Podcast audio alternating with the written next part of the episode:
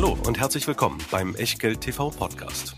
Bevor es gleich losgeht, beachtet bitte unseren Disclaimer auf der gleichnamigen Unterseite auf www.echtgeld.tv. Auf die Inhalte dieses Disclaimers wird zu Beginn einer jeden Sendung explizit eingegangen. Und nun viel Spaß und gute Unterhaltung mit Tobias Kramer und Christian Weröhl. Herzlich willkommen im August. Es ist der dritte im Monat August und Christian und ich sind wieder digital zueinander geschaltet, weil er immer noch etwas weiter weg ist. Zwar nicht mehr ganz so weit, aber es sind immer noch knappe 10.000 Kilometer zwischen uns. Auch wenn er Hawaii verlassen hat, wo er ist, erzählt er euch gleich selber. Ich sage euch jetzt erstmal, dass es heute bei Echtgeld TV um Dividendenaktien geht. Christian hat sich drei ausgesucht. Ich habe mir drei ausgesucht. Und zusätzlich haben wir noch geguckt, was eigentlich bei Scalable im Moment am aktivsten bespart und auch gekauft wird, welche Aktie da wirklich hervorsticht. Da haben wir eine gefunden, die auch für Dividendenanleger im Moment sehr interessant zu sein scheint. Finden wir auch deswegen heute sieben Dividendenaktien in zielgerichtet einer Stunde. Mal sehen, was draus wird und mal sehen, wie der Disclaimer vom neuen Out klingt, Christian. Ja, hello again. Inzwischen aus Palm Desert in Kalifornien. Und hier ist es so, wie der Name sagt, ein bisschen öde und vor allem brüllend heiß. 37 bis 43 Grad in der Nähe zweier Nationalpark. Der Joshua Tree und der Ansa Borrego erwarten uns äh, in den nächsten Tagen. Aber zunächst mal natürlich eine Echtgeld-TV-Sendung zu einem meiner Lieblingsthemen, Dividendenaktien. Aber auch dabei gilt natürlich, alles, was wir hier sagen, ist keine Anlageberatung, keine Aufforderung zum Kauf oder Verkauf von Wertpapieren, keine Steuerberatung, keine Rechtsberatung. Wir stellen euch sieben Aktien vor. Was ihr draus macht oder eben nicht, ist ganz allein euer Ding und damit auch euer Risiko. Wir können dafür keinerlei Haftung übernehmen, genauso wenig wie eine Gewähr für Richtigkeit, Vollständigkeit und Aktualität der Unterlagen in der Echtgeld TV Lounge. Und ebenfalls dabei unser Hauptsponsor und Depotpartner, dort wo wir die Echtgeld TV Depots führen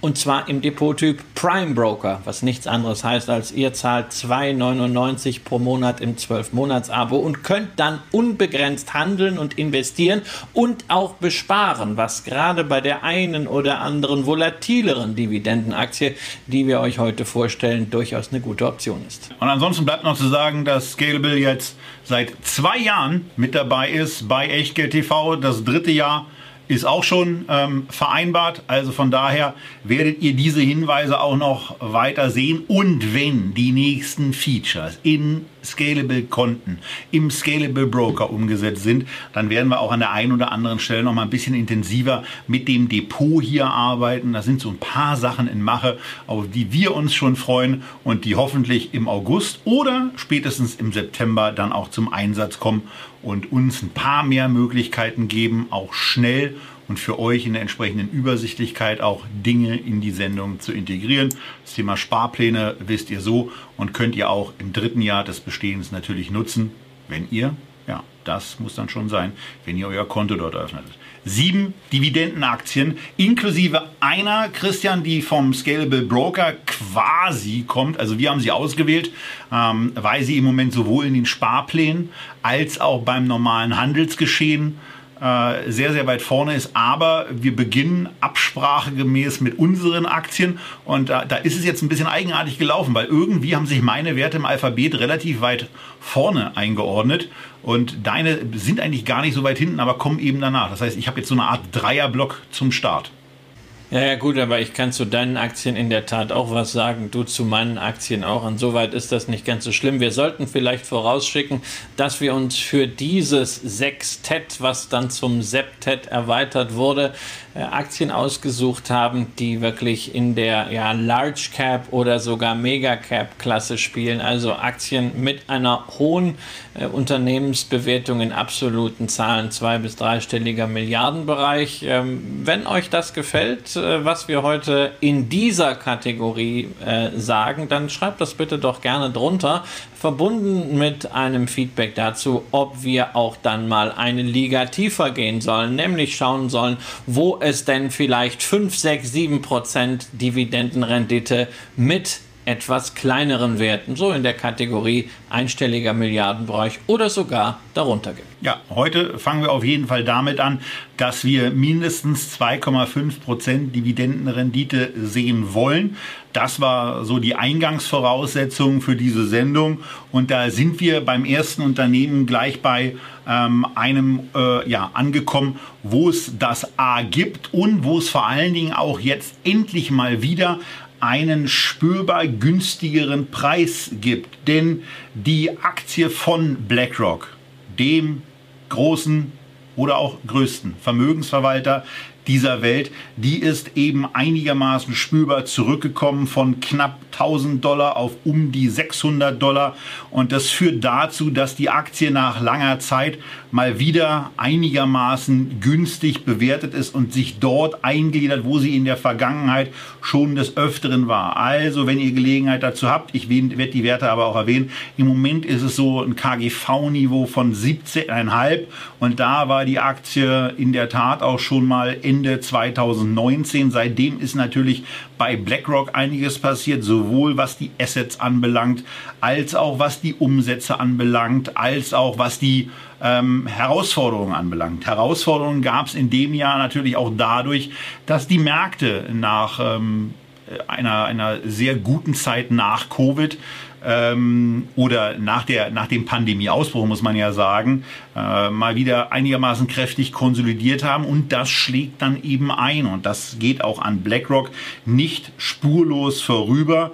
Ähm, Im zweiten Quartal des Jahres 22 sind die äh, Earnings, äh, die, die, die Einkünfte um immerhin 22 Prozent gefallen auf jetzt noch 1,08 Milliarden US-Dollar. Ähm, da sieht man dann eben schon, dass dieser, dass dieser Rückgang an bestimmten Stellen Spuren hinterlässt. Auch die, auch die Umsätze sind leicht gefallen. Ähm, wobei man aber auch sagen kann, es geht so in verschiedene Bereiche. Also die, die normalen Vieheinnahmen, die sind relativ gleich geblieben, also die normalen, die normalen Gebühren.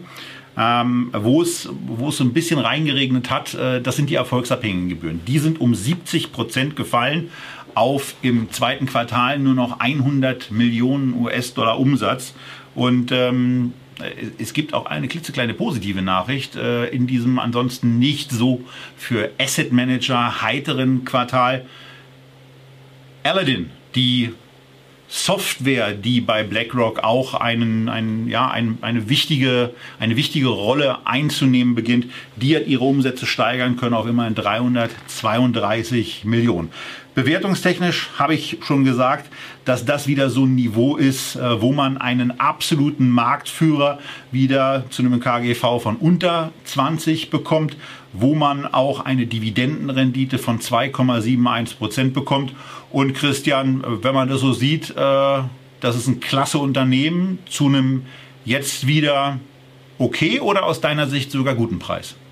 Ja, also okay ist der Preis sicherlich. Ich bin langjähriger BlackRock-Aktionär. Man sollte immer dabei bedenken, was man sich da reinholt. Man holt sich Cashflows rein, die natürlich abhängig sind von dem, was an den Kapitalmärkten passiert. Wenn wir uns einfach mal anschauen, was so in den letzten zwölf Monaten äh, im BlackRock-Zahlenwerk sich ereignet hat, dann sind die Assets under Management, also das verwaltete Vermögen, von unvorstellbaren 9,5 Billionen US-Dollar auf immerhin 8,5 Billionen US-Dollar zurückgegangen. Das ist auch noch eine unvorstellbare große Summe. Das ist immer noch die Marktführerschaft, aber es sind nun einfach mal 10% weniger. Und das nicht, weil die Kunden jetzt in großem Umfang Voranteile zurückgegeben haben, sondern man hat tatsächlich auch durch die Stärke des ETF-Bereichs natürlich weitere Inflows gesehen. Aber äh, die gesamte Basis ist eben durch Kursverluste sowohl bei Aktien als auch, und das wollen wir nicht vergessen, bei Anleihen geschmolzen. Ja, 25 Prozent der Assets under Management von BlackRock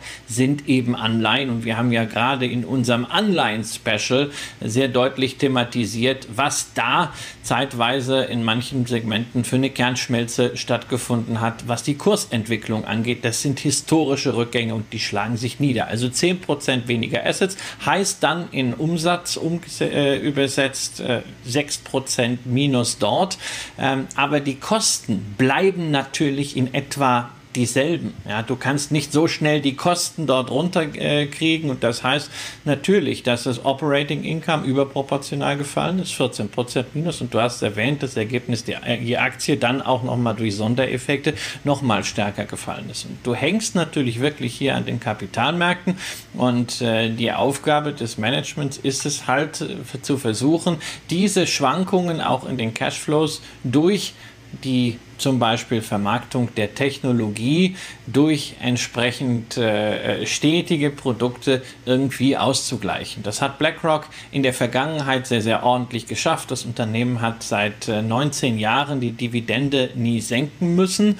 Ähm, zuletzt wurde sogar sehr deutlich erhöht. 18 Prozent war die letzte Erhöhung von 4,13 Dollar im Quartal auf 4,88 Dollar im Quartal. Nur wir wollen halt nicht vergessen, was das auch auch auf Quartalsbasis dann für die Payout Ratio heißt. Ähm, als wir bei 4,13 Dollar waren. Das war im letzten Jahr noch, äh, vor äh, zwölf Monaten in dem Quartal, war das nur eine Payout-Ratio von 36 Prozent. Heute sind wir bei 4,88 und bezogen auf den Quartalsgewinn sind das immerhin 66 Prozent. Das ist alles nicht unkritisch ähm, und sofern wir an den Märkten nicht etwas erleben, was Richtung 2008 geht, äh, wird BlackRock da auch entsprechend wieder in die Spur finden. Dazu darf man nicht vergessen, dass natürlich die Skalierung Skalierung dieses großen Unternehmens äh, ein großes Plus ist im äh, Vergleich mit kleineren Asset Managern. Was man trotz allem sehen muss, ist, dass äh, BlackRock auch im Wettbewerbsvergleich ein Tick teurer ist und man sich darauf einstellen muss, dass ähm, in Bezug auf die Analystenschätzung und auch das, was man im Grunde genommen jetzt schon so in den Quartalsberichterstattungen sieht, dass der Gewinn im Jahr 22 eben noch ein bisschen unter dem liegen wird, wo zum Halbjahr das, äh, der Gewinn pro Aktie liegt. Denn äh, nach Analystenschätzungen wird es nicht bei den knapp 38 US-Dollar bleiben, sondern es wird zurückgehen auf etwa 34, 50. Ähm, also von daher ist da noch ein bisschen was drin, wo zumindest so ein gewisses negatives Nachrichtensentiment mit dabei ist. Vor dem Hintergrund also bitte auch Obacht darauf, was da, was da noch kommen kann. Ähm, für mich war relativ, äh, relativ knapp vor dieser Sendung, ob ich hier äh, eine BlackRock in den zentralen, in die zentrale Vorstellung bringe oder eine andere Aktie, die wir jetzt aber auch vorbereitet haben, die ich von daher ähm, kurz ein bisschen durchrutschen will. Äh, es geht um die Invesco-Aktie, äh, gleicher Markt, ähm, nicht deswegen, weil sie Partner von uns sind, sondern vor allen Dingen deswegen, weil die Aktie im Moment sehr, sehr günstig bewertet ist. Das KGV ist unter 8 und ich dachte eigentlich ähm, auf Basis des Filters, den ich benutzt habe, dass die Dividendenrendite oberhalb von 8 sei. Das wird auch aus welchen Gründen auch immer bei Guru Focus angezeigt. Aber ähm, es ist eben nicht so ganz so, wie man unschwer ausrechnen kann, wenn man die 70 Cent in Bezug auf den Aktienkurs nimmt. Aber dennoch ist es hier so, ich hatte ja bei der BlackRock gesagt, dass sie so äh, im, äh, auf, auf, die, auf die Niveaus früherer Jahre auch zurückgekommen ist. Hier bei Invesco ist eine Situation, wo eine Aktie deutlich unterhalb dieser Niveaus notiert. Also ihr seht hier meine Aufstellung ab dem Jahr 2007, wo das Price-Earnings-Ratio irgendwie so zwischen ähm, zwischen 19 dann hoch auf 31, dann geht's mal runter auf 15 ist. Und im Moment ist es eben bei Invesco bei unter 8. Ähm, und äh, vor dem Hintergrund äh, ist es hier eben bei einer ebenfalls großen Fondsgesellschaft auch eine Variante, mal zu gucken, na, ist das nicht interessanter? Die Dividendenrendite ist trotz der falschen Kalkulation bei Guru Focus ein Tick attraktiver als bei BlackRock, aber das will ich dann eben auch erwähnen und deswegen sind sie dann eben hier nicht der erste Kandidat geworden ähm, für die Aktie. Ähm, wir haben es hier mit einer anderen, mit einer anderen Wachstumsdynamik zu tun. Also wenn man sich die Umsätze und die Umsatzentwicklung bei BlackRock anschaut, dann ist das deutlich dynamischer und auch kontinuierlicher, als es bei Invesco ist. Und auch die Schätzungen sehen äh, bei Invesco nicht so freundlich aus, wie sie es bei Invesco tun. Und von daher ähm, habe ich zum Schluss eigentlich gesagt, nachdem ich der Meinung war, ah, das ist eine sehr, sehr preiswerte Aktie, ist der Kernkandidat, dann gehe ich lieber auf den, auf den stabilen Player, denn wir wollen ja die Dividendensendung machen, da geht es auch um die Erlöskontinuität, auch die Dividendenkontinuität. Und äh, deswegen ist der Kernkandidat hier BlackRock. Invesco ist eine spannende Alternative, gerade auch weil dieser Markt das Interview mit Achim Plate von Lloydfonds habt ihr vielleicht gesehen. Ansonsten werdet ihr in diesem Gespräch nochmal sehr, sehr schön auch durch die Anforderungen von solchen Gesellschaften geführt, auch gerade was die vorhin bei BlackRock angesprochenen ähm, erfolgsabhängigen Gebühren anbelangt, wie wichtig die auch für diese Gesellschaft mitunter sind. Ähm, wie gesagt, Invesco eine zweite Alternative äh, und würde dann diesen Punkt abschließen, aber nochmal bei Christian nachfragen, was er so zu der Aktie von Invesco ja, denkt, würde ich ja schon ganz gerne. Ja, ja, ich bin, ich bin ja froh, dass deine ähm, Hauptaktie in dem Bereich, deine erste Nominierung dann wirklich BlackRock ist. Also, du hast gemerkt, also auf diese Frage nur so, Warum jetzt? Ich finde es eine gute Aktie. Für, mich ist jetzt, erschließt sich nicht unbedingt, warum man die ausgerechnet jetzt haben muss, weil sie ist sicherlich zurückgefallen auf den Durchschnitt, aber sie ist jetzt äh, äh nicht äh, besonders günstig, aber sie ist natürlich eine, eine Plattformaktie. Bei den ganzen kleineren Asset Managern habe ich halt wirklich Bedenken. Da ist Invesco ja so ein bisschen Pass pro Toto. Du kannst ja genau so gut dir dann eine Schroders angucken. Du kannst dir eine DWS-Gruppe angucken. Du kannst dir eine T. Rowe Price angucken, ja, auf der Asset Management Seite hier in den USA. Ein eine der feinsten Adressen, gerade äh, im Bereich Value und Quality Investing. Aber die haben halt alle die, die gleichen Probleme, ähm, dass die äh, Regulatorik immer komplexer wird, natürlich auch vor dem Hintergrund äh, ESG. Das äh, treibt die Kosten. Jetzt werden äh, natürlich auch die Märkte schwieriger, während die Kunden gleichzeitig auch immer kostenintensiver geworden sind, nicht zuletzt äh, kostensensitiver geworden sind, nicht zuletzt durch die ETFs. Also insofern, ich weiß auch gar gar nicht, ob ich dann unbedingt in solche kleineren Unternehmen gehen muss, wo ich ja letztendlich auch dann Vermögensverwalter als Hebel auf die Gesamtmarktentwicklung habe.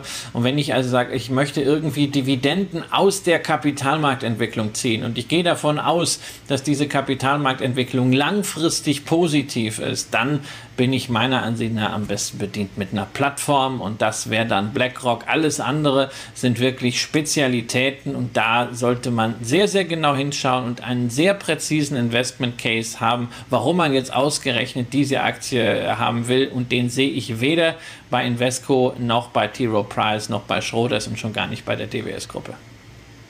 Zweite Aktie von mir. Wir springen vom Buchstaben B wie BlackRock zum Buchstaben C wie Cisco. Hier geht es einfach um den weltweit größten Anbieter von Hardware, Software im Netzwerkbereich. Also die machen so viele Sachen, dass ich euch da einfach bitte auf der Unternehmensseite mal nachzugucken. Ähm, ich finde sie sehr, sehr unübersichtlich gestaltet. Ich finde auch die Unterlagen, äh, wo sie ihre Zahlen reporten, sehr unübersichtlich gestalten, um euch das mal ganz kurz zumindest den Videozuschauern zu zeigen. Also man kann dann eine Datei herunterladen, wo es um die Revenues bei Product Category and Service geht. Dann lädt man sich selbstverständlich eine separate Datei, nicht etwa in, dem, in der gleichen Datei mit einem unterschiedlichen Ordner, nein, eine separate Datei herunter, wo der Revenue by Segment angegeben ist. Dann darf man sich auch noch herunterladen eine Datei, wo die Gross Margins by Segments aufgeführt werden äh, da, da kriege ich ja wirklich schlechte Laune und freue mich dann immer darüber, dass ich so eine, dass ich so eine Übersicht habe, wie sie Guru Focus dann bietet, wo ich relativ schnell mir die Sachen angucken kann. Ähm, was ihr, was ihr, wenn der Chart vor euch war, ihr sehen konntet, ich den Podcast-Zuhörern aber auch gerne sage, der Aktienkurs ist von etwa 65 US-Dollar zum Jahresende 21, Jahresanfang 22 auf jetzt knapp über 40 äh, zurückgefallen. Das lag daran, dass man äh, für das Geschäftsquartal 3, ähm, was im April geendet hat, hat es im April geendet? Äh, ja, es hat im April geendet. Ähm, einen, eine 4%, also ein, eine äh, Zahlen gemeldet hat, die 4% unter dem, unter dem Konsens lagen. Das passiert bei Cisco übrigens relativ selten, dass sowas passiert. Äh, das Wall Street Journal war so nett dazu zu schreiben, dass es in den letzten fünf Jahren ähm, genau zweimal passiert ist, dass Cisco da irgendwie äh, daneben gelegen hat. Also von daher, die scheinen da sehr, sehr seriös zu arbeiten. Bei seriös ist mir auch noch eine Sache ähm, aufgefallen, auf die gehe ich gleich ein, will noch bei den 4% sagen, dass äh, unternehmensseitig das Ganze begründet wurde, dass es nicht etwa ein Nachfrageproblem äh, gewesen sei, sondern ähm, sie hatten eben zwei Themen. Sie haben bestimmte Sachen nicht bekommen weil, das habt ihr ja alle mitbekommen und das haben wir hier in den Sendungen auch thematisiert, in China gab es latente Probleme, Dinge nach draußen zu bringen.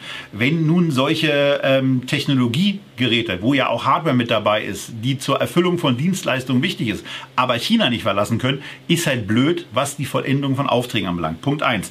Dann gibt's die Punkt zwei kriegerische Auseinandersetzung, was dazu geführt hat, dass Cisco sich irgendwann aus Russland komplett zurückgezogen hat. Das ist dann den Zahlen auch nicht unbedingt zuträglich. Das ist also jedes Thema. Eine Sache, die mir ähm, aufgefallen ist bei Betrachtung der Zahlen und da kann ich euch auch bitten, guckt euch mal die, die Umsätze an, wo ihr bei Revenue in der oberen Zeile seht, dass sich die Umsätze von 2016 49,2 Milliarden auf 2021 49,8 Milliarden naja, erhöht haben oder äh, auf diesem Level stagniert sind. Wenn ihr aber tiefer schaut, nämlich bei Revenue per Share, dann könnt ihr sehen, dass die Umsätze pro Aktie von 9,68 auf 11,76 gelaufen sind. Und das ist ein Indikator, äh, nicht ein Indikator, sondern das da sieht man dann sofort, wenn sich die Umsätze pro Aktie erhöhen, während die Umsätze im Unternehmen gleich bleiben, dann sind offensichtlich weniger Aktien da. Geht ja gar nicht anders, weil irgendeinen Grund muss es ja haben, dass der Umsatz pro Aktie steigt. Das geht nur, ähm, wenn der Nenner in dem Bruch kleiner wird und das ist hier geschehen. Cisco hat in den letzten fünf Jahren 800 Millionen Aktien zurückgekauft weil es spontan nicht so viel, nicht so klar ist, was es eigentlich heißt. Es waren im Jahr 2016 etwa 5 Milliarden Aktien, es sind jetzt noch etwa 4,2 Milliarden Aktien und man muss hervorheben, dass sie das zu Zeitpunkten gemacht haben, wo die Aktie auch verhältnismäßig günstig war. Also, und da haben sie dann auch wirklich zugegriffen. Ähm, und hier haben wir dann ausnahmsweise mal einen Fall, wir haben das in vielen Sendungen schon kritisiert, wie Unternehmen Aktienrückkäufe machen. Cisco macht das Ganze sehr, sehr verantwortungsvoll. Und naja, äh, nebenbei ist die Aktie eben auch bei sehr stabilen Umsätzen, sehr planbaren Umsätzen, günstig bewertet, im Moment auf einem Kurs-Gewinn-Verhältnis notierend bei etwa 16 mit einer Dividendenrendite von knapp dreieinhalb. Ich finde es äh, wirklich eine, eine, eine mördergute Aktie äh, für einen Income-Investor, der diesen äh, technologischen Bereich, äh, der so ein bisschen, also so eine, so eine leichte Versorgerähnlichkeit im Technologiesektor hat, äh, finde ich spannend. Aber Herr Röhl, der in den USA sitzt, der wackelt ein wenig mit dem Kopf. Da kommt irgendwas anderes? Naja, naja also ich, äh, ich kenne ja Versorger, die deutlich äh, stärker wachsen als Cisco. Ja, also wir haben ja demnächst wieder so einen grünen Stromversorger hier zu Gast in Carvis. Da ist mehr Wachstum. Äh, ich habe ja im, im Holding-Depot meiner Mutter auch so eine Versorger-Holding, die Ottertail, die haben auch gerade Zahlen vorgelegt und äh, ja, da legst, da legst du halt die Ohren an.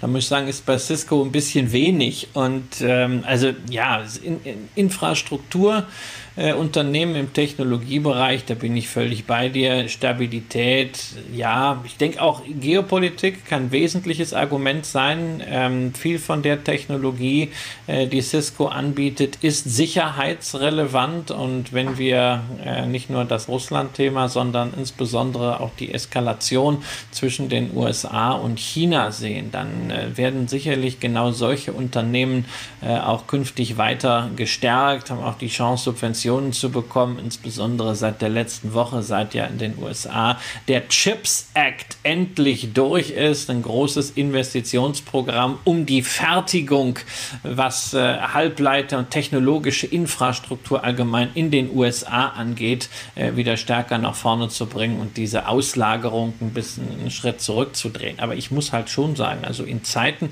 in denen alles teurer wird, wenn da ein Unternehmen wie Cisco rausgeht und in der Guide Guidance für das äh, vierte Quartal sagt, sie erwarten 5,5 Prozent Umsatzrückgang das tut schon weh. Und auch mal nach vorne geguckt, so für die nächsten zwölf Monate so Umsatzwachstum zwei bis drei Prozent, was man da äh, insgesamt in Aussicht stellt, das mag vielleicht dann auch konservativ gerechnet sein, aber trotzdem, das strotzt nicht vor Selbstvertrauen. Das ist natürlich äh, im Technologiebereich immer schwierig, Rendite zu finden und gleichzeitig auch Wachstum.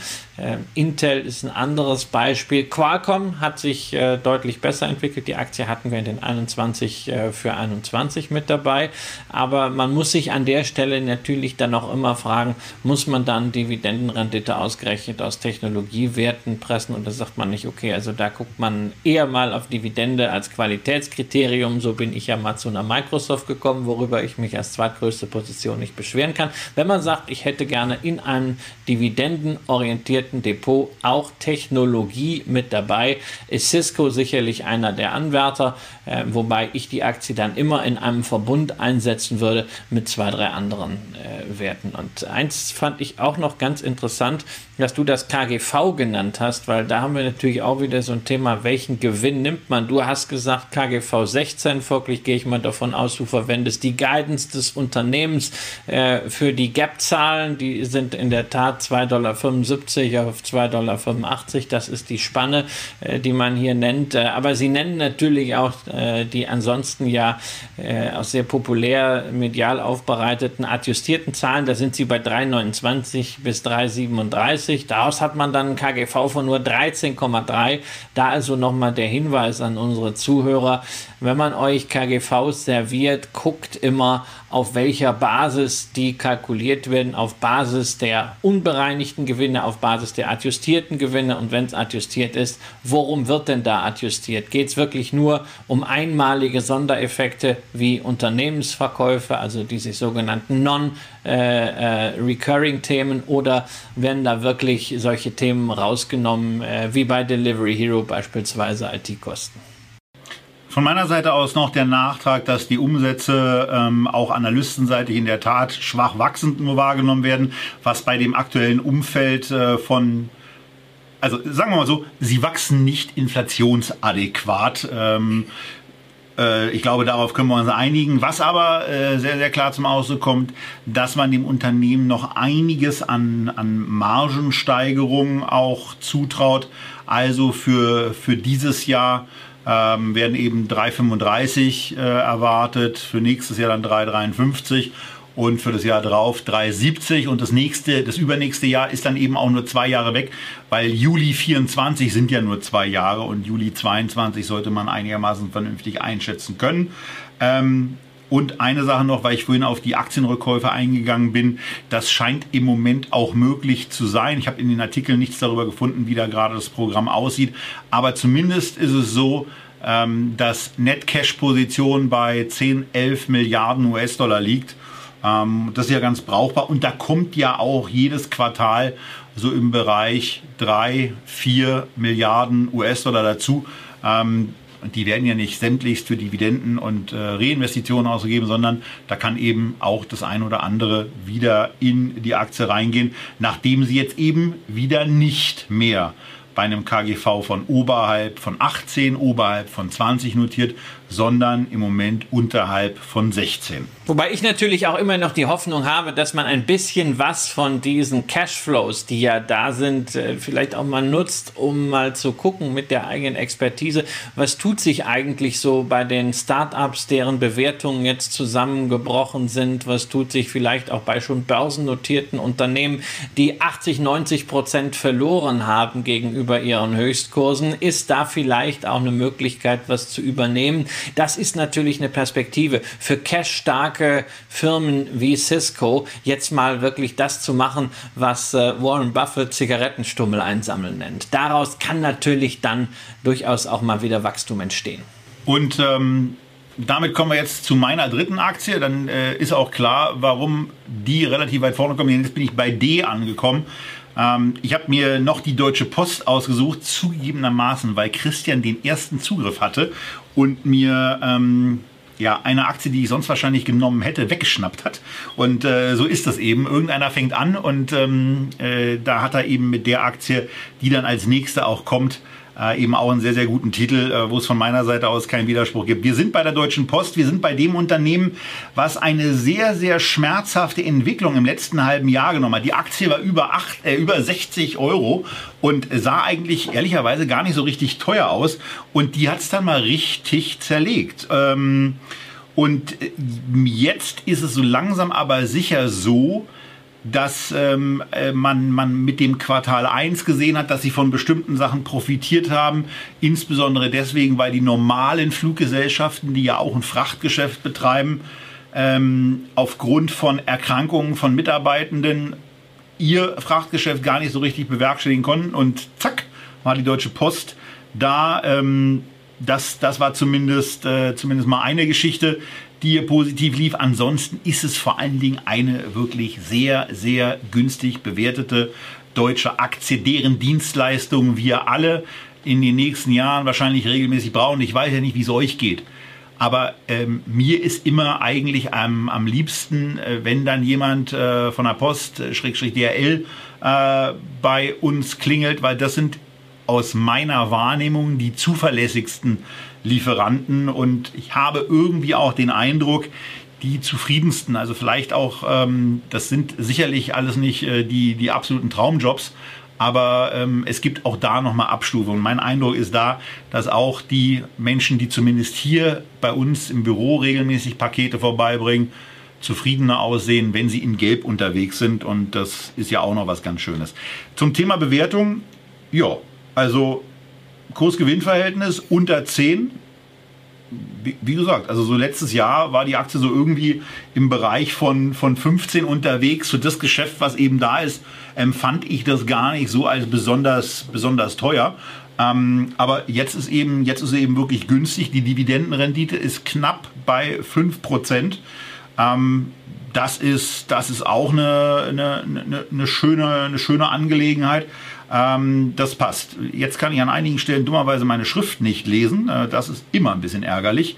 Aber wenn ich das richtig sehe, jetzt muss ich mal hier genauer hingucken, ähm, dann sind zumindest hier bestimmte Sachen auch auf Basis der Q2-Zahlen äh, bestätigt worden. Es gibt offensichtlich ehrgeizige Ziele, da kann ich es wieder vernünftig lesen, ehrgeizige Ziele bei einem Thema, was euch ja ähm, in den Sendungen immer nicht so richtig interessiert, was für die Unternehmen aber sack wichtig wird weil sie für bei Fondsgesellschaften auch diese Reportings immer vorliegen müssen. Das Thema Nachhaltigkeit ist sowohl auf der ökologischen Ebene für so ein Unternehmen wie eine Post natürlich wichtig, also ob das nun mit E-Fahrzeugen ist, mit denen zugestellt sind oder E-Bikes.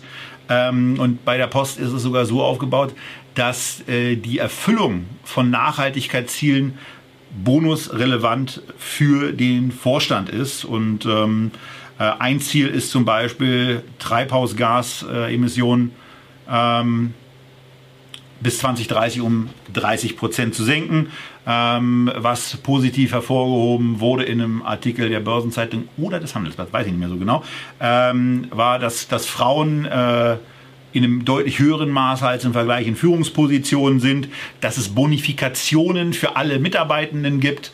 Ähm, das sind eben so Sachen, auf die jetzt eben auch geachtet wird und die auch in der Anlageberatung im Übrigen. Wir haben ja jetzt den 3. August und jetzt ist es genau so weit, dass ihr, wenn ihr in eine Anlageberatung geht, gefragt werden müsst, ähm, wie ihr eigentlich zu dem Thema nachhaltiges Investieren steht. Also das nimmt überall, es geht überall ähm, rein. Das wird überall sich widerspiegeln und ist vor dem Hintergrund eben auch wichtig. Deutsche Post scheint hier ähm, relativ aktiv zu sein. Ist ja gut, dass wir hier keine Anlageberatung machen, sonst müsste ich dich jetzt auch fragen, wie stehst du dazu? Aber da können wir, können wir ein andermal machen. Du hast ja was zum Thema ähm, sozial gesagt und ich muss zugeben, also die Deutsche Post, das ist so von den drei Aktien, die du hier ins Spiel gebracht hast, diejenige, wo ich nicht nur sage, oh ja, ist grundsätzlich irgendwie in so einem Depot kann man das durchaus halten, sondern Deutsche Post ist die Aktie, wo ich sage, ja, also da kann man jetzt auch kaufen, vielleicht nicht unbedingt, äh, wenn nicht jetzt, wann dann, aber es ist es, ist eine, es ist eine gute Chance. Ja, man kann vielleicht auch sagen, na, wenn man 5% Dividendenrendite haben will, dann wartet man, bis er auf 36 fällt.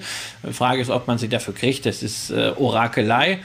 Genau, genau. Das ist Orakelei. Da müsste es halt nochmal 10% runtergehen, wobei wir haben es ja mit einer zyklischen Aktie ähm, zu tun. Aber ähm, der im Durchschnitt so seit äh, 2008 äh, war das äh, KGV 14 bis 15. Das heißt, wir haben hier durchaus äh, auch die Chance, dass äh, dieses Thema Multiple nach dieser Kontraktion wieder in eine Expansion kommt, dass wir also selbst, muss natürlich der Gesamtmarkt auch mitspielen, äh, bei stagnierenden Gewinnen durchaus steigende Aktienkurse sehen können. Und stagnierende Gewinne ist ja das, was die Post jetzt zunächst mal in Aussicht gestellt hat, nämlich ein äh, EBIT äh, von 8 Milliarden. Das ist ungefähr so wie im Jahr zuvor. Nun gab es im Jahr zuvor allerdings einen sehr, sehr deutlichen äh, Anstieg. Insofern ist es eine gute Prognose. Und ich glaube, dieses Jahr sieht man auch wieder die Qualität der Deutschen Post. Natürlich, die haben im letzten Jahr extrem von dem E-Commerce-Boom profitiert, wie auch im Jahr zuvor. Aber es ist eben nicht nur diese Paketzustellung, sondern sie sind Fracht- und Logistikdienstleister, wo es natürlich auch sehr stark in Management-Themen hineingeht. Und da haben sie für Kunden scheinbar, nachdem es ja durchaus in den letzten Jahren auch mal gerade so in Großbritannien einige Probleme gab, einen guten Job gemacht und haben da auch dann diese Rückgänge die es beim E-Commerce gab, wieder auffangen können. Insofern, da lohnt es sich dann wirklich, dieses diversifizierte Geschäftsmodell zu haben. Ich habe gerade 2008 gesagt, da sollte man nochmal darauf hinweisen, da sind zwei wesentliche Dinge passiert. Äh, zum einen ist damals die Dividende gekürzt worden zum bislang letzten Mal. Seitdem gab es keine Kürzung mehr, sondern meistens äh, Anhebungen auf zuletzt 1,80 und ich glaube auch nächstes Jahr, wenn wir mindestens 1,80 sehen. Und 2008 hat äh, Frank Appel das Ruder übernommen bei der Deutschen Post und hat den Konzern zuerst beruhigt und dann volle Kanne auf Wachstum getrimmt. Und diese Ära wird nächstes Jahr nach 15 Jahren dann auch enden. Äh, der Nachfolger ist bereits bekannt. Tobias Meyer wird sein, bislang Leiter Post und Paket Deutschland. Er wird CEO, übernimmt, das hat Apple ja auf der Hauptversammlung jetzt schon ausgeführt, erste CEO-Aufgaben im Laufe des Jahres nach der nächstjährigen Hauptversammlung wird er ihn dann komplett ersetzen. Naja, und so ein Chefwechsel ist natürlich immer ein Risiko, gerade wenn jemand so eng verflochten ist, auch mit einer äh, Sparte. Aber äh, Meyer ist bereits seit 2013 im Unternehmen, kennt also die Kultur des Unternehmens, äh, ist auch im Team direkt gewesen, immer von äh, Frank Appel, sodass da also nicht jetzt plötzlich von der Managementphilosophie, die ja sehr, sehr erfolgreich äh, ist und war, äh, ein Bruch zu erwarten ist. Interessant allerdings, ähm, dass er eigentlich gar nicht aus der Logistikbranche kommt, sondern mit Meyer ist tatsächlich dann mal wieder ein Ex-McKinsey am Ruder eines solchen DAX-Konzerns. Ja, und während Christian das alles erzählt habe, habt ihr verfolgen können, dass ich in der Zwischenzeit in der Tat auch die Position, die ich in der Tat auch schon im Echtgeld-TV-Depot hatte, aufgestockt habe, also mal wieder für 1000 Euro knapp nachgekauft habe zu einem Kurs, was war es jetzt eigentlich? Ähm, das waren 39,58. Ähm, das ist hier einfach der Punkt. Äh, die, die Aktie hat sich ja seit dem ersten Kauf um etwa 17, 18 Prozent ermäßigt gehabt. Ähm, aber ihr könnt ja als Videozuschauer auch sehen, äh, dass es in der Zeit schon zweimal die Dividende gab und ähm, jetzt vergrößere ich halt diese Position hier bei diesem Unternehmen und ähm, damit ist in der Tat die Zuversicht, die wir hier haben, äh, auch mit dem unterlegt, wie diese Sendung auch heißt, nämlich mit Echtgeld. Äh, ich will noch ganz kurz begründen, warum keine BlackRock oder Invesco. Erstens, weil ich beiden, zwischen beiden Aktien ein bisschen hin und her gerissen bin. Ähm, und äh, weil es eben in der Tat sein kann, äh, dass da aufgrund von Q3-Zahlen, also Q2-Zahlen, Q3-Zahlen nochmal ein bisschen was beim Kurs nachkommt. Ähm, und bei, einer, bei, einer, bei einer Cisco ist es eben einfach der Punkt, dass sie nicht so attraktiv bewertet erscheint äh, wie die Deutsche Post, die ähm, eben, also diese drei Aktien, BlackRock, Cisco und Deutsche Post, die sind eben als erste äh, bei, einem, bei einem Screening von mir rausgekommen. Deswegen habe ich gesagt, dann nehme ich die doch. Ähm, eine weitere Aktie, äh, die ich im Kopf hatte, äh, die ist in meinem Screening lustigerweise nicht rausgekommen. Das liegt aber an bestimmten Wachstumserwartungen, die ich in dem Screening formuliert hatte, die bei diesem Unternehmen dann eben nicht dazu geführt haben, dass es da reingekommen ist. Wobei, Christian, deine erste Aktie, die du vorstellst, die muss auch mal ins Echtgeld TV Depot rein. Von daher leg du mal los und ich fange dann währenddessen an, ähm, mal diese Aktie zu kaufen. Ja, wir arbeiten uns vor zu M, zur Münchner Rück und äh, mit der Aktie habe ich eine besondere äh, Beziehung, denn ich habe äh, 2002 in äh, München ein paar Monate ein Projekt gemacht für einen äh, älteren Herrn, der viele, viele Business-Aktivitäten im Laufe seines Lebens hatte und äh, natürlich auch Aktien hat und der kaufte sehr gern Aktien der Münchner Rück und der sagte mir damals schon, ach, wissen Sie, Herr Röhl, das mit der Münchner Rück, das ist ganz einfach, Rückversicherungsgeschäft. Wenn es gut läuft, und es keine Schäden gibt, dann haben sie die Prämie verdient.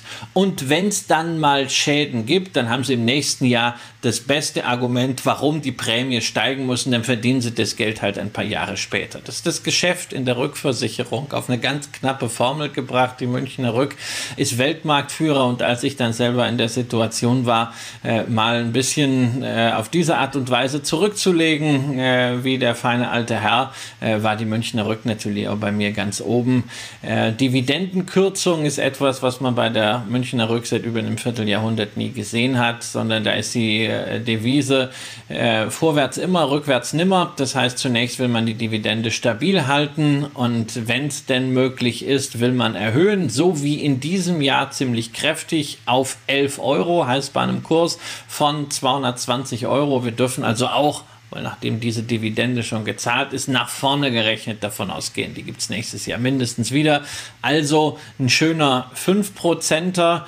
Ähm, Zahlen von der Münchner Rück kommen erst am 9. August, also nachdem wir diese Sendung aufzeichnen. Aber wenn es große Abweichungen gegeben hätte, hätte man wahrscheinlich schon eine ad hoc gesehen. Insofern wird das in dem Rahmen bleiben, den die Münchner Rück vorgezeichnet hat. Zum Jahresanfang hat man bei den Prämien deutliche Aufschläge realisieren können. Gleichzeitig, man kriegt das mit, also die Schäden äh, sind ja deutlich zurückgegangen. Es ist wieder in diesem ständigen Ausgleich zwischen verschiedenen Jahren höchstwahrscheinlich äh, eines der ähm, Kompensationsjahre, mit denen man dann wieder auch die Ausschüttungsquote ein bisschen runterfahren kann, während man sie in schwierigen Jahren ja dann hochfährt. Das nennen wir bei der DSW immer die atmende Dividende. Und es sind zwei Faktoren dazugekommen, die für die Münchner Rück eigentlich positiv sind, äh, nämlich äh, zum ersten, äh, die Zinsen sind gestiegen. Das macht natürlich insgesamt das Anleihenportfolio, was schon da ist, temporär etwas weniger wert, sorgt aber dafür, dass man gleichzeitig in der Kalkulation neuer Versicherungsverträge, auch im Erstversicherungsgeschäft und auch bei der Anlage neuer Beträge jetzt wieder bessere Konditionen bekommt. Und zweitens, die Wettbewerbssituation sollte sich entspannen. Auch das hängt mit den Zinsen zusammen, weil es gab in den letzten Jahren ja doch eine ganze Reihe von Hedgefonds und neuen Marktteilnehmern, die allesamt zu viel Geld hatten und irgendwie versucht haben, das unterzubringen und die dann auch in den Rückversicherungsmarkt gegangen sind, weil sich dort halt ordentliche Prämien verdienen ließen, ähm, sich teilweise eine blutige Nase dabei geholt haben, weil man eben nicht diese Modelle hat, wie sie zum Beispiel die Münchner Rück hat, was äh, Risikoabschätzung angeht. Und die ziehen sich natürlich auch, wenn das Geld jetzt knapper wird, teilweise zurück. Insofern weniger Wettbewerb. Das ist positiv und auf der langfristigen Seite bin ich halt nach wie vor äh, der Meinung, Risk Management ist in einer so komplexen Welt ein ganz, ganz wesentliches Asset und bei diesem diesem Asset ist die Münchner Rück eben seit Jahrzehnten auch in der Entwicklung entsprechender Technologie ganz vorn dabei. Dazu gibt es ein Erstversicherungsgeschäft Ergo, mit dem man die letzten Jahre bisweilen mal zu kämpfen hatte, was man aber inzwischen äh, sehr gut auf Kurs gebracht hat. Es gibt ein Vermögensverwaltungsgeschäft mit dazu, was eben nicht standalone ist, sondern auch sehr stark in die Gruppe und die Aktivitäten der Gruppe eingebunden ist, dadurch in sich stabiler ist. Und es ist nach wie vor für mich die Finanzaktie, nicht nur für Dividendeninvestoren, aber es ist natürlich ein ganz klarer Dividendenfokus da. Und man sieht es eben auch in dem Chart, wo sich ja abzeichnet, dass in einem, in einem Chart, der nur den Aktienkurs widerspiegelt, es schon ganz nett aussieht, seit 2008 zumindest in etwa eine Verdopplung. Aber wenn man es dann eben nochmal sich ein bisschen genauer anschaut und dann Dividenden zumindest unter der nur theoretisch möglichen Gross Total Return Erwartungshaltung mit reinrechnet, dann ist es eben keine Verdopplung, sondern eine Vervierfachung. Und das zeigt dann eben die Wirkungsweise von Dividenden, die Christian ja schon angesprochen hat, sehr kontinuierlich im Moment auf einem sehr, sehr attraktiven Niveau, weil die Aktie eben, naja, ein bisschen auch zurückgekommen äh, ist, beziehungsweise äh, nicht, nicht, mehr, nicht mehr in die Bereiche weitergestiegen ist, wo sie vielleicht hingekonnt hätte. Das lag natürlich auch am Jahr 2021, ähm, wo es im, im ersten Halbjahr, im ersten Halbjahr weltweite Schäden gab äh, durch, durch Naturkatastrophen im Wert oder, oder Schäden im Wert von 105 Milliarden US-Dollar. Also eine, eine sehr, sehr schwer vorstellbare Zahl. Davon waren 47 Milliarden versichert. Und ähm, die gute Nachricht für eine Münchner Rück ist, im Grunde eine Kombination dessen, was Christian gesagt hat. In dem Moment, wo Schäden passieren, versichern sich die Leute. Das ist passiert. Idealerweise ist es dann so, dass die Schäden auch zurückgehen, denn das Beste, was man mit einer Versicherungs was man mit einer Versicherung machen kann, ist nur die Versicherung zu zahlen. Wenn man sie in Anspruch nehmen muss, bedeutet es Stress, es bedeutet Leid, es bedeutet viele, zu viel zusätzliche Arbeit, ob es nun ein abgefahrener Spiegel ist oder ein überschwemmtes Haus. Also auch das ist vorteilhaft. Ähm, aber die Schäden im ersten Halbjahr 22 waren eben nicht mehr bei 105 Milliarden, sondern nur noch in Anführungsstrichen bei 65 Milliarden. Also ein Rückgang hier von 38 Prozent. Und wenn man sich anguckt, wie viel davon versichert waren, dann ist da zwar nur ein Rückgang von 28 Prozent, was aber gleichzeitig ein Indikator dafür ist, dass viele Leute bestimmte Sachen eben auch eingedenk der Schäden im ersten Halbjahr 2021 versichert haben. Ähm, es gab ein paar Überschwemmungen in Australien, die waren sehr, sehr schwer. Das war so einer der größten Schaden. Es gab auch ein Erdbeben, von dem hatte ich gar nicht so richtig was mitbekommen oder hatte es nicht in Erinnerung. Äh, in Japan, was Gesamtschäden ausgelöst hat von 8,8 Milliarden US-Dollar, von denen nur 2,8 versichert waren. Ähm, also da kommt eben immer auch eine ganze Menge dann auf die Versicherung zu und das, was wir auch in diesem Sommer an Klimakapriolen wieder mal erleben, wird dafür sorgen, dass diese, äh, dass diese Anfälligkeit von ja, in unserem Leben nicht geringer werden wird, sondern dass sowas auch gebraucht wird. Und hier haben wir eine Aktie, die zu einem sehr, sehr günstigen äh, Bewertungsniveau erwerbbar ist, KGV 10 mit einem sehr, sehr attraktiven, mit einer sehr, sehr attraktiven Dividendenrendite von 5. Die Aktie ist jetzt gerade ins Echtgeld TV Depot gewandert ähm, für knapp 225 Euro. Heute ist der Markt ein bisschen stärker gestiegen. Ähm, aber dann haben wir das auch mal drin. Und ähm, ja, und ich will natürlich auf eine Sache noch eingehen, weil diese Frage auf jeden Fall kommen wird als YouTube-Kommentar oder per Direktnachricht bei Instagram oder Twitter. Äh, warum denn die Münchner Rück und was ist mit der Allianz? Warum fehlt die? Naja, also man muss sich, wenn man dann äh, tatsächlich äh, nur sechs Aktien nominiert, muss man sich irgendwo entscheiden. Und äh, die Allianz einerseits natürlich ein anderes Geschäft. Die Allianz ist ein Erstversicherer mit einem sehr, sehr starken Vermögensverwaltungsarm. Ein Vermögensverwalter hatte Tobi ja dann auch schon äh, danach äh, nochmal nominiert. Und ich muss natürlich bei der Allianz auch eins dazu sagen, also von den Zahlen her sieht das alles äh, großartig aus. Aber der Umgang mit diesem Skandal, diesen Nachforschungen und auch äh, dann Schadensersatzvorfällen im Zusammenhang mit Absolute Return äh, Fonds, die zu äh, Zeiten des Corona-Crashs äh, implodiert sind. Das enttäuscht mich schon sehr von der Kommunikation. Natürlich ist es schwierig in einem laufenden Verfahren das alles immer just in time offen darzulegen, aber es wirkt ein bisschen borniert, äh, wie die Riege um äh, den CEO Dickmann sich da insgesamt verhält. Und da würde ich einfach gerne sehen, dass das äh, zum Ende kommt und nicht, dass man durch einen ja doch etwas zu großspuriges Verhalten, gerade hier in den USA als deutsches Unternehmen, wir kennen das ja von einer anderen Firma aus Leverkusen, äh, sich am Ende noch tiefer in so eine Grube reingräbt und man Hier dann würden da auch noch Firmen aus Frankfurt und aus Wolfsburg einfallen, die sich auch ein bisschen großspurig in den USA verhalten haben. Genau. Also da gibt es diverse. Ich könnte da wahrscheinlich, deswegen, wenn wir beide nachdenken, würden uns ja. noch ein paar Städte einfallen. Ja, Ja, und also das ist, das ist so im Grunde so, also ich bin einmal in den USA angehalten worden von einem Sheriff äh, am Bryce Canyon und ich bin ja nun jemand, der auch am liebsten Kontra gibt, aber da war ich dann mal ganz, ganz kleinlaut und faktenbasiert. Und ja, das, das, ich habe manchmal bei der Allianz den Eindruck, hm, irgendwie ist das vielleicht doch nicht so. Und ich würde einfach gern, dass diese Causa äh, geklärt ist und auch nicht, dass da noch mehr nachkommt. So nach der Devise Warren Buffetts, ne, eine Kakerlake kommt selten allein. Deswegen Allianz an sich eine großartige Firma, aber das ist so ein äh, Damoklesschwert, was momentan bei mir äh, dafür sorgt, dass ich da jetzt nicht nachlegen möchte. Oh, Christian, jetzt haben wir die erste Aktie von dir. Münchner Rück ähm, fand ich auch gut. Äh, Deutsche Post und Münchner Rück haben wir jetzt gekauft. Also wir bedienen mal wieder ein bisschen die Home Bias. Eigentlich hätte ich ja bei der nächsten Aktie, die jetzt kommt, gesagt, dass du die Home Bias auch bedienst. Wir haben die Aktie um, über die ich gerade rede, schon diverse Male gekauft, aber es ist dein Thema und ähm, du hast dich eben gegen die deutsche Firma mit dem höheren singulären Risiko entschieden, sondern für den amerikanischen Partner, der geholfen hat, eine ganz, ganz wichtige Sache weltweit durchzuführen. Ja, also wir reden eben nicht über BioNTech, sondern wir reden über Pfizer, wobei meine Motivation jetzt nicht Covid war, sondern die erste Motivation war, dass ich gesagt habe, also wenn wir fünf oder sechs Dividendenaktien haben, dann muss auf jeden Fall eine Gesundheitsaktie, eine Pharmaaktie dabei sein. Mein Basisinvestment da, das habe ich mehrfach ausgeführt, ist halt sehr, sehr breit. Eine Johnson Johnson äh, da entsprechend aufgestellt, aber die hatten wir erst noch bei den, äh, bei den Aristokraten.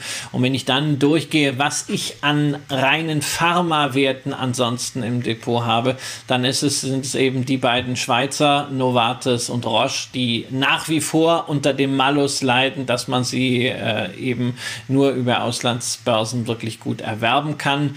Äh, dazu eine Novo Nordisk, großartiges Unternehmen, haben wir ja auch besprochen, gilt immer als zu teuer, steigt trotzdem weiter, liefert ab, Dividendenaristokrat, aber wenn ich sehe, was wir hier für ein Rendite, ja, wenn wir ein Dividendenziel, Renditeziel hier haben, dann muss ich äh, halt sagen, okay, mit der Rückerstattung der Quellensteuer, wenn das nicht jeder macht, dann wären wir dann da drunter.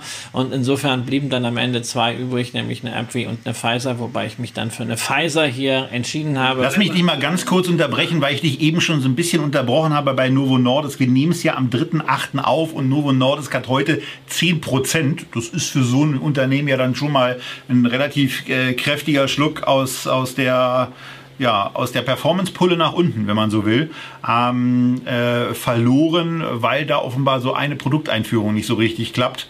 Ähm, ich will noch mal daran erinnern, dass ich ja sowieso der Meinung bin, dass diese Aktie sehr, sehr ambitioniert bewertet ist. Also wenn da Enttäuschungen kommen, vielleicht noch mal das eigene Investmentszenario überprüfen.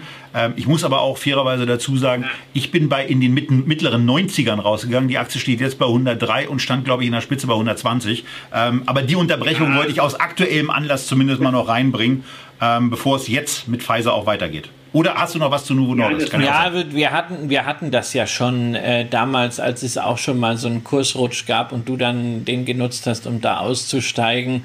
Ähm, das ist auf dieser hohen Bewertung äh, halt normal, aber grundsätzlich sind die Treiber äh, ja intakt und man sucht ja irgendwann auch dann im Markt mal äh, einen Grund, warum kann man denn dann so eine Aktie auch mal ein bisschen runterschicken, äh, die ja wirklich auch sehr, sehr gut gelaufen ist und dann ist so eine Verzögerung, was ja insbesondere dann äh, jetzt jetzt keine Obfrage ist, sondern eine Wannfrage, äh, eigentlich ganz äh, gutes, äh, gutes Argument dafür. Aber eine Novo Nordisk ist sicherlich keine Akte, wo ich jetzt auch auf der Bewertung sage, also äh, die kaufe ich jetzt, sondern da sind wir bei äh, einer Pfizer. Eine Pfizer hat Zahlen vorgelegt, die waren grandios, 53 Prozent operatives Umsatz plus bei einem der weltweit führenden Pharmakonzerne, 10 äh, Milliarden äh, Net Income haben jetzt abgeliefert im Quartal, also nur mal zur Einordnung. Im gesamten letzten Jahr waren es 28 Milliarden US-Dollar.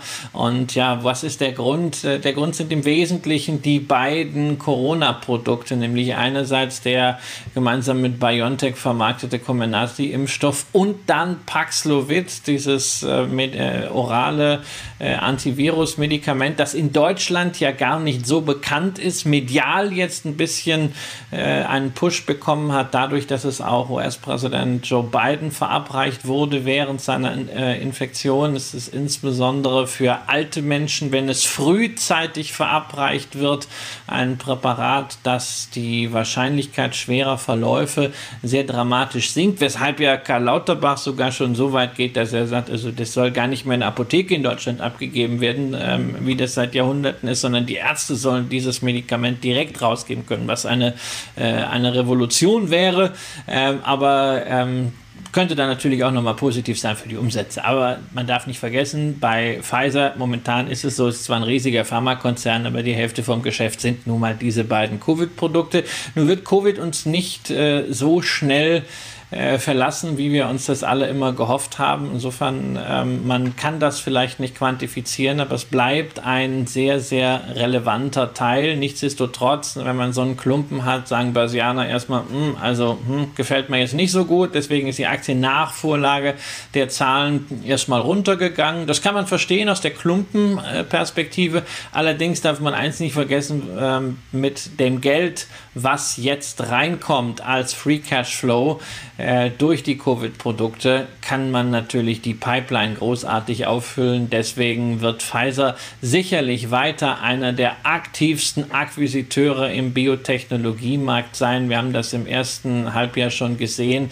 Äh, Königsakquisition war Biohaven äh, Pharmaceuticals, äh, eine große Beteiligung auch von der HBM Healthcare Beteiligung, ähm, so der kleineren BB Biotech. Und da wird sicherlich noch mehr kommen, sodass man dann auch weitere Wirkstoffe in der Pipeline hat, wenn das Covid-Thema zumindest umsatzmäßig mal ein bisschen zurückgehen sollte. Und dann ist man auch wieder ein diversifizierter Pharmakonzern. Das ist ja auch vom Timing her eine ganz gute Gelegenheit, denn Biotechnologieaktien sind momentan relativ zur Vergangenheit günstig zu haben. Und wenn du da jetzt äh, Free Cashflow hast, dann ist das eine feine Sache. Und Pfizer hat eben nicht nur Free Cashflow, sondern auch sonst eine komfortable äh, Finanzsituation. Die Nettoverschuldung ist relativ gering, insbesondere wenn man das mal vergleicht mit AbbVie.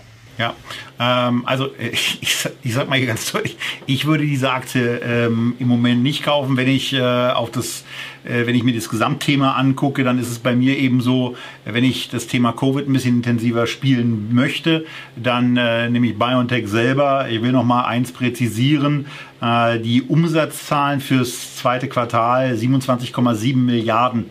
16,9 Milliarden davon, über 60 Prozent.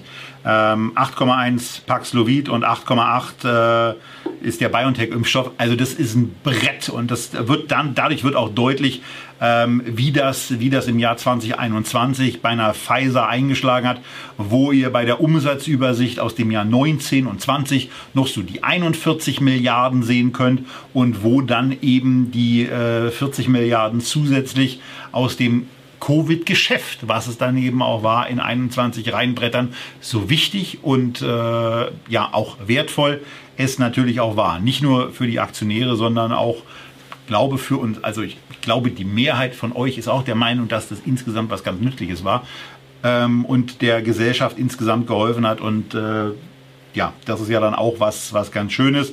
Ähm, unter, unter Bewertungsgesichtspunkt ist es natürlich in der Tat, sieht es schnapperig aus, aber ähm, mir wäre es bei dem, bei dem, bei dem Pharma-Fokus hier eben zu stark auf das, auf das Covid-Geschäft abgestellt. Da würde ich dann eine BioNTech vorziehen und würde wahrscheinlich ansonsten eher bei Christ, von Christian ja auch angesprochenen Aktie wie Johnson Johnson landen, die es aber in mein Screening nicht geschafft hat. Ich bin ja anders vorgegangen. Ähm, ja, das vielleicht dazu. Habe ich zu der Aktie sonst noch was zu sagen? Nö, das war es eigentlich. Aber man muss ja auch mal ein bisschen anderer Meinung sein.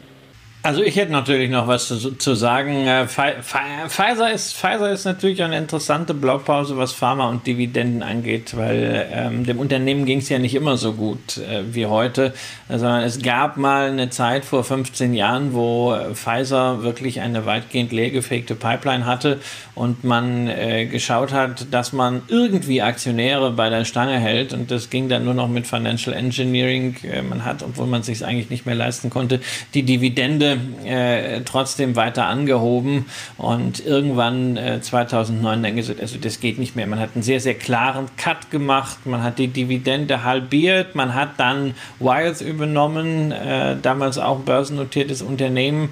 Wirklich, äh, da sind zwei Fußlahme zusammengekommen, die aber dann wirklich einen sehr schlagkräftigen neuen Konzern hier äh, geschaffen haben. Und seitdem steigt die Dividende äh, wieder kontinuierlich an, nur halt auf einem deutlich niedrigeren äh, Payout-Niveau. Und man kann sich diese Dividende natürlich auch dann leisten, wenn man eben nicht mehr diese äh, Covid-Einnahmen in dieser Form hat. Insofern argumentiere ich hier auch gar nicht äh, mit, mit, einer, mit einer Bewertung, weil das hieße ja nun, dass ich dann irgendwelche Covid-Umsätze äh, hier schätzen muss, sondern damit, äh, dass man ähnlich wie eine BioNTech äh, diese Gelder nehmen kann, um in die eigene Forschung, insbesondere auf der Onkologie-Seite, zu investieren. Man hier diese Gelder nimmt, um daraus die Pipeline entsprechend zu stärken. Und damit hat man natürlich schon äh, einen großen Vorteil gegenüber anderen Unternehmen wie Roche oder Novartis, die diese Cashflow-Effekte eben momentan nicht haben.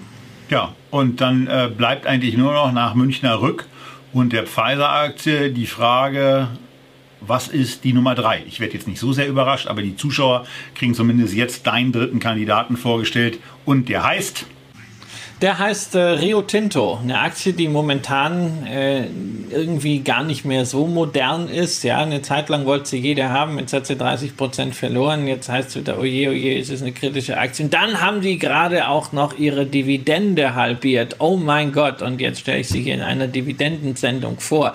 Ja, ganz bewusst, weil ich habe äh, auch extra nachgeschaut. Ich hatte das vor einem Jahr, kann mir mal ganz, ganz gut suchen, bei Twitter auch schon geschrieben, hat diese Rekorddividenden und dann oben obendrauf noch ein Bonus kam von Rio Tinto. Bitte, bitte verlasst euch nicht auf diese fetten Prozente. Projiziert das nicht in die Zukunft. Das Rohstoffgeschäft ist extrem zyklisch. Da geht es nicht um Dividendenkontinuität, was das Niveau angeht, sondern da geht es darum, dass man eine kontinuierliche Ausschüttungsquote hat und natürlich schon jedes Jahr ausschüttet. Und das macht Rio Tinto auch weiterhin. Aber im Rohstoffgeschäft einen Dividendenaristokraten, der jedes Jahr anhebt, zu kreieren, das würde bedenken, bedeuten, dass du mit einer Ausschüttungsquote von 15 oder 20 Prozent, die man, kann man sich so halbwegs immer leisten, arbeiten musst. Das wollen sie halt auch nicht. Deswegen ist das stärker opportunistisch äh, getrieben. Und äh, insofern, nachdem letztes Jahr die ähm, Preise für Industriemetalle und auch für Eisenerz sehr stark gestiegen sind. Ro, ähm, Rio Tinto daran die Aktionäre entsprechend hat partizipieren lassen. Preise sind jetzt zurückgegangen. Im ersten Halbjahr fällt natürlich auch die Dividende niedriger aus, wobei diese 2,67 Dollar, die da äh, jetzt ausgezahlt werden, bezogen auf die aktuellen Kurse immerhin noch 4% sind und wohlgemerkt, das ist nur die Interimsdividende. Da kommt also noch was nach. Aber es heißt, heißt auch, der Payout, den wir im letzten Jahr bei 60 Prozent gesehen haben, der ist jetzt runtergegangen auf 50 Prozent. Man hält also ein bisschen Pulver trocken und das macht durchaus auch Sinn in meinen Augen, denn es kann ja durchaus sein, dass durch steigende Zinsen es bei der einen oder anderen äh, Mine, beim einen oder anderen Bergbauunternehmen auch mal eine günstige Einstiegsmöglichkeit gibt. Und äh, natürlich kann man das nicht alles aus dem Cashflow bezahlen und man kann nicht auch nicht alles aus den vorhandenen Rücklagen bezahlen. Aber äh, man hat dadurch immerhin 300 Millionen Netto Cash, also unterm Strich keine Schulden. Das ist eine extrem günstige Situation. Und wenn man dann mal schnell eine Finanzierung braucht, dann ist sowas äh, sehr, sehr gerne gesehen äh, bei Banken und bei Investoren. Man hält sich also da einfach die Flexibilität, um in diesem Markt weiter zu agieren zu können. Und die Rückgänge, die wir sehen, 20 bis 30 Prozent beim Umsatz, beim Cashflow, das ist das, was die Preise auch gemacht haben. Ist also nicht überproportional, sondern äh, wir sehen da schon, dass das Unternehmen sich nicht nur bilanziell, sondern auch operativ sehr effizient aufgestellt hat. Klar bei Rio Tinto immer, wir haben Übergewicht bei Eisen, etwa 50 Prozent Umsatzanteil, aber Eisen ist halt ein Werkstoff, äh, der für sehr, sehr vieles verwendet wird und insofern, wenn man sagt, es geht um Metalle, ja, macht das in so einer Gewichtung auch Sinn, äh, Eisen entsprechend positiv äh, und stark gewichtet dabei zu haben. Das kann man ja auch jetzt nicht mit irgendwelchen Rohstoffzertifikaten handeln, wenn man das unbedingt braucht. Ansonsten Aluminium mit 25 20 Prozent dabei, Kupfer mit 11 Prozent dabei, wo das jetzt auch künftig ein bisschen mehr sein wird, denn man hat äh, Torquas Hill ein Übernahmeangebot abgegeben. Das wird auch wohl äh, dann durchgehen. Dadurch ist man in der Mongolei beim sehr, sehr großen Kupfervorkommen dann äh, der Komplettpartner und nicht mehr nur mittelbar engagiert. Und dann ist der Mineralienbereich, wo auch so etwas neben Diamanten wie Lithium mit dabei ist. Also ein sehr, sehr umfassendes äh, Konglomerat an Industriemetallen. Und ja, natürlich, Industriemetalle können im Rahmen einer Rezession noch deutlich fallen. Das gleiche gilt auch für den Kurs und die Erträge von Rio Tinto. Aber wenn wir eben über Energiewende reden, wenn wir über Mobilitätswende sprechen. Das wird alles nicht ohne Metalle gehen. Die Infrastrukturinvestitionen sind die letzten Jahre vernachlässigt worden. Da sind strukturelle Defizite und Knappheiten mit drin. Deswegen, ich habe das auch beim Van Eck Mining ETF ausgeführt vor einigen Wochen. Industriemetalle sind ein Thema, was für mich in jedes Depot gehört. Und wenn man es eben nicht mit einem tesorierenden, breit diversifizierten ETF spielen möchte, dann doch gerne auch mit einer Aktie, die eine entsprechend hohe Dividende zahlt. Ja, ähm, wenn man das machen, wenn man das machen will. Ähm, also bei, bei den, also auch bei dem Titel ist es bei mir so, ähm, kann ich keine Beziehung zu aufbauen, ähm, auch wenn sie natürlich extrem günstig bewertet aussieht. Das ist ein bisschen eigenartig, aber ich kann zu dem Geschäft nicht irgendwie was aufbauen. Das ist mir alles, alles zu groß und zu undurchsichtig, wie dann diese Preise da zustande kommen. Äh, ich fand äh, ganz beachtlich, so bei der, bei der Vorlektüre, also noch so ein bisschen Trivia-Wissen, ähm, die Dividende, die Rio Tinto ausgeschüttet hat, war die zweithöchste jemals ausgeschüttete Dividende mit 16,8 Milliarden US-Dollar wurde nur übertroffen durch eine Vodafone-Dividende, ähm, die die ausgeschüttet haben nach einem Verkauf. Ähm, ansonsten mehr kann ich zu dem Wert nicht beitragen. Von daher sparen wir ein bisschen Zeit ein, ähm, weil äh, ich glaube, aus deiner Sicht, Christian, ist alles gesagt. Ja, nee, noch nicht, noch, noch nicht ganz.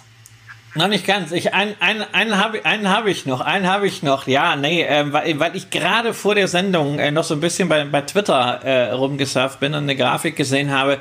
Ähm, auch wieder ne, für dich Bewertung. Äh, dass die Bewertung im SP Metals and Minings Index jetzt so tief ist auf KGV-Basis ähm, wie 2008 äh, auf dem Tiefpunkt der Finanzkrise. Ja, das sind halt immer diese, diese Bewertungsthemen. Damit tue ich mich natürlich schwer.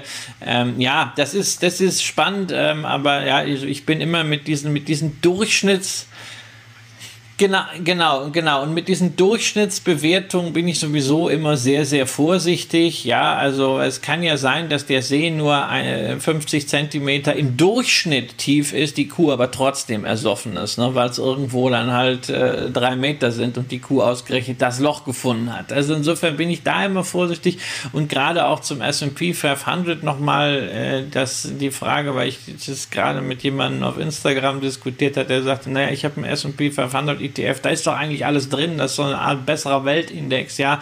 Also bei äh, Metallen und Minen ist das halt wirklich nicht der Fall. Insgesamt kommt der ganze Grundstoffsektor, wo ja auch noch was anderes dabei ist als nur Metalle und Minen, äh, auf, auf nicht mal 3% und äh, da ist natürlich äh, auch so eine Aussage äh, vielleicht nicht ganz so äh, stark bezogen jetzt auf den S&P-Durchschnitts-KGV. insofern, also dieses Thema Mining ist auch etwas, wenn man man darüber nachdenkt, einen Satelliten zu einem ETF-Portfolio zu packen, äh, wo man durchaus in erster Instanz schon dran denken kann. Wenn man da, ganz entscheidend, einen Zugang zu hat, da sind wir natürlich auch wieder bei dem Thema, was du eben mit Blick auf die Deutsche Post hattest, Tobias, nämlich ESG, das ist im Rohstoffbereich natürlich etwas, wo man die eine oder andere Kröte schlucken muss und wo auch die Berichterstattung von Rio Tinto inzwischen sehr, sehr ausführlich ist, aber es geht eben nicht nur um Berichterstattung, sondern es ist auch vieles zu machen. Ja. Und damit sind wir jetzt quasi mit unserem Kernteil durch. Aber wir gucken ja dann bei solchen Sendungen immer ganz gerne noch, was gibt's eigentlich noch so aus der Welt von Scalable und in der Welt von Scalable. Und äh, wir haben eben danach geguckt, was eine derzeit offensichtlich sehr beliebte Dividendenaktie ist. Und an der Aktie kann man sehr, sehr viel festmachen. In, äh, sehr, sehr dominant auftretenden Vorstandsvorsitzenden, der allerdings ähm, bei diesem dominanten Auftritt auch gerne vergessen lässt, dass ähm, auch in dieser Verhaltensweise ähm, äh, vielleicht auch der Versuch enthalten ist, darüber hinwegzutäuschen, dass auch Industrieunternehmen an bestimmten Situationen im Energiebereich nicht ganz unschuldig sind. Wir sind bei der Aktie von BASF angekommen und das ist Deutschlands größter industrieller Gasverbraucher. Äh, und der Vorstandsvorsitzende Bruder Müller äh, wird ja nicht müde, da an die Politik zu appellieren, dass es irgendwie weitergeht und ist im Grunde genommen so ein Kronzeuge dessen, was natürlich auch industrieseitig bei der ganzen Schelte auf die Politik von wegen energetischer Abhängigkeit auf Seiten der Industrie schiefgegangen ist. Denn für die Industrie war es jahrelang sehr, sehr praktisch, dieses sehr, sehr preiswerte Gas aus Russland zu bekommen. Und da sind in den Jahren zuvor nicht so viele Sachen von Seiten der Industrie ähm, aufgefallen, aufgepoppt und so weiter. Aber die BASF ist äh, unglaublich gut vertreten in Sparplänen, wird im Moment sehr, sehr aktiv gehandelt. Und es hängt auch damit zusammen, dass äh, BASF etwas für diesen äh, für, diesen, für diese Gesamtsituation etwas sehr Ungewöhnliches getan hat. Die haben nämlich einfach mal die Prognose nicht gesenkt, sondern die haben sie erhöht, beziehungsweise sie haben sie bestätigt. Ähm, sie haben auf der Umsatzseite gesagt, es gelingt uns, die gestiegenen Beschaffungspreise an die Kunden weiterzugeben. Deswegen ist äh, die Umsatztaxe jetzt von 74 bis 77 Milliarden auf neu 86 bis 89 Milliarden angehoben worden. Beim prognostizierten Gewinn, also da muss man sagen, äh, das operative Ergebnis vor Sondereinflüssen. Ich habe keine Ahnung, Christian, was das alles bedeutet, aber das operative Ergebnis vor Sondereinflüssen ähm, soll äh, sich weiterhin in der Bandbreite von 6,6 bis 7,2 und jetzt konkretisiert im unteren Bereich um 200 Millionen angehoben, was dann heißt 6,8 bis 7,2 Milliarden Euro bewegen. Das ist zumindest etwas, was ähm, überrascht hat, was der Aktie, die ähm, ja seit Januar auch ganz ordentlich verloren hatte, nämlich von über 60 auf nur noch knapp über 40 äh, zurückgegangen ist, geholfen hat. Ähm, zweites Quartal war auch recht gut. Es lief gut im Agrargeschäft, es lief gut im Bereich Ernährung und Pflege, es lief nicht so gut offensichtlich bei Basischemikalien. Aber das Thema äh, der gestiegenen Rohstoffpreise, dass man das eben an Kunden auch übertragen kann, das hat BASF extrem geholfen. Und jetzt kommt der eigentliche Kracher. KGV aktuell 7,3. Das äh, ist schon mal was. Dividende ähm, soll im, ist im Bereich von 3,50 Euro. Bei einem Kursniveau von 44 Euro ist das eben auch eine sehr, sehr kräftige Geschichte. Und äh, jetzt bin ich gespannt, was du zu dieser Aktie sagst, wie da deine Einschätzung ist, Christian. Ist das eventuell ein dritter Kauf, den wir heute in Deutschland tätigen sollten? Das hängt davon ab, was man will. Ne? Also ich bin zunächst mal extrem überrascht. Ich war bei BASF ja die letzten Jahre immer sehr kritisch, weil ich gesagt habe, die Wirtschaft boomt und BASF kriegt es trotzdem nicht auf die Kette, Umsatz- und ertragsseitig mal nachhaltiges Wachstum hinzulegen. Dann jetzt ausgerechnet in diesem Umfeld äh, schaffen sie es plötzlich, Preismacht zu zeigen. Ähm, da ist für mich jetzt auch erstmals wirklich so in Zahlen das fassbar, was Bruder Müller in Interviews schon die letzten Jahre nicht müde wurde zu betonen, nämlich wie wichtig dieser Verbund Ansatz sei. Also äh, das, ich, befolge, ich verfolge das mit sehr, sehr großem Interesse und würde natürlich gerne sehen, ob das äh, jetzt äh, nur ein, zwei Quartale waren oder ob das jetzt weitergeht. Also das Interesse da ist auf jeden Fall geweckt und 16% Umsatzwachstum äh, und dabei ein stabiles EBIT unter diesen ganzen äh, äh, schwierigen Umständen, das ist einfach mal eine sehr, sehr große Leistung. Das ist ist jetzt noch nicht was, wo ich sage, also im gemessen an der Vergangenheit äh, ist das jetzt alles aufgeholt worden. Aber es kann sein, dass wir da ausgerechnet in der dunkelsten Stunde äh, mit diesen Gasunsicherheiten eine Wende sehen. Ob man jetzt da kauft oder nicht kauft, hängt doch im Wesentlichen jetzt davon ab, wie man die Gassituation einschätzt. Da gab es eine schöne Twitter-Umfrage dieser Tage vom äh, Sascha Gebhardt, der hat gefragt, wann wollte er denn die BASF kaufen? Wollte er die bei 40 kaufen mit der großen Unsicherheit zum Thema Gas oder wollte sie bei 70 kaufen, wenn die Gasgeschichte sich positiv entwickelt hat? Und darum geht es einfach. Wer davon ausgeht, ähm, dass es irgendwie möglich sein wird, dass Deutschland genügend Gas hat über den Winter, um den Chemiepark Ludwigshafen nicht abschalten zu müssen, äh, der kann jetzt kaufen. Und wer bei Kursen um 40, 44 kauft, sollte sich gleichzeitig klar machen, dass er zumindest auf der kurzen Frist genau darauf spekuliert, dass das auf der Gasseite gut ausgeht. Und dann kann man also sagen, also wenn das schlecht ausgeht, weiß man gar nicht, wie sehr sich das äh, bei einer BASF auch mittel- bis langfristig bemerkbar macht, weil so ein Chemiepark, den knippst du nicht einfach aus und fährst ihn dann äh, drei Monate später wieder hoch und alles. Das kann, das kann BASF komplett zerlegen. Das ist ein, ist ein Horrorszenario für BASF und äh, damit auch weil sie eben sehr wichtige Vorprodukte machen ähm, für, die, äh, für die deutsche Wirtschaft. Das sollte einem äh, einfach an dieser Stelle klar sein. Interessant ist es aus der Bewertungssicht deshalb, ähm, weil wir sind jetzt ungefähr, wenn du dieses KGV einfach auch mal nimmst auf Basis der Ist-Zahlen, gar nicht so in die Zukunft, wir sind sehr, sehr skeptisch, aber nimmst die Ist-Zahlen, sind wir dort, wo wir 2012 waren, dann haben wir 2012 bis 16 in der BASF-Aktie eine deutliche Multiple Expansion, also ein steigendes KGV gesehen, obwohl die Zahlen gar nicht so groß, äh, großartig waren, aber das war dann die Hoffnung, ne? das wird schon mit dieser Verbundstrategie irgendwann so richtig werden und da ist dann entsprechend auch in den letzten Jahren wieder äh, die Luft dann abgelassen worden. So, und jetzt sind wir also genau auf dem Punkt und jetzt muss man sich einfach fragen, ist man bereit, hier äh, diese Unsicherheit einzugehen? Klar ist, wenn die Gaskrise dergestalt eskaliert, dass da größere Teile abgeschaltet werden müssen, dann steht auch die Dividende ganz schnell im Feuer, also auch nicht mit diesen 7%, äh, sich, äh, sich reich rechnen. Wenn die Sache äh, gut ausgeht, wir auch nicht in eine scharfe Rezession weltweit äh, hineinrutschen, dann muss man sagen, wäre bei BASF natürlich mit den Zahlen, die im ersten Halbjahr gemeldet wurden, jetzt mal wieder ein bisschen Stoff da, um die Dividende etwas stärker anzuheben, als wir das in den letzten Jahren gesehen haben. Sehr schön, dass sie seit 2012 nur einmal, nämlich 2021, nicht angehoben, sondern konstant gehalten wurde. Aber äh, die Schritte waren ja immer nur 10 Cent und 10 Cent sind ja auf dem Niveau von 2,50 was anderes als auf dem Niveau von 3,30 prozentual. Da könnte also dann ein bisschen mehr gehen. Das ist eine extreme äh, ähm, äh, Chance-Risiko-Verhältnis und man, man muss sich das klar bewusst machen. Die Argumentation hier kann meiner äh, Ansicht nach nicht sein, oh, BASF hat so eine hohe Dividende und ist so günstig bewertet, die kaufe ich jetzt, sondern man muss sich klar machen, man spekuliert hier auf den Ausgang der Gaskrise in diesem Jahr. So, und das habe ich getan, zu 44 Euro jetzt gerade gekauft.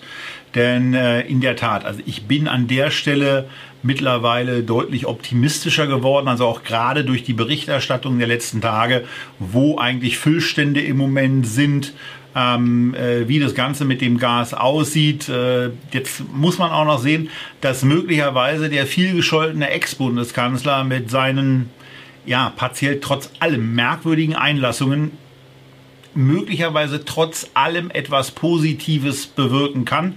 Ähm, vielleicht ja auch dafür sorgen kann, dass ähm, ja, diese, diese kriegerische Auseinandersetzung, äh, was äh, in erster Linie mal wichtig wäre, möglicherweise schneller einem Ende zugeführt wird, weil äh, Herr Putin dann äh, Herrn Schröder eben stärker zuhört und von ihm verständlich gemacht werden kann, dass es da äh, in bestimmten Stellen kein Zurückweichen geben wird, als ihm das andere verständlich und klar machen können. Also von daher, die Hoffnung stirbt da zuletzt und ich bin eigentlich da der Meinung, dass es Anlass dazu gibt, dass diese Hoffnung sich in den letzten Tagen verstärkt hat. Und in der Tat, ich kaufe jetzt zwar nicht oder ich habe jetzt zwar nicht zu, vier, äh, zu 40 gekauft oder zu den, zu den sonstigen Tiefsständen, aber wir hatten es ja schon mal in diesem Jahr, als wir uns mit der Aktie beschäftigt haben, ähm, als es im Januar war und äh, ich dann dummerweise ein Knockout-Produkt auf diese Aktie gekauft habe, ähm, was dann in der Tat auch den Knockout erlebt hat.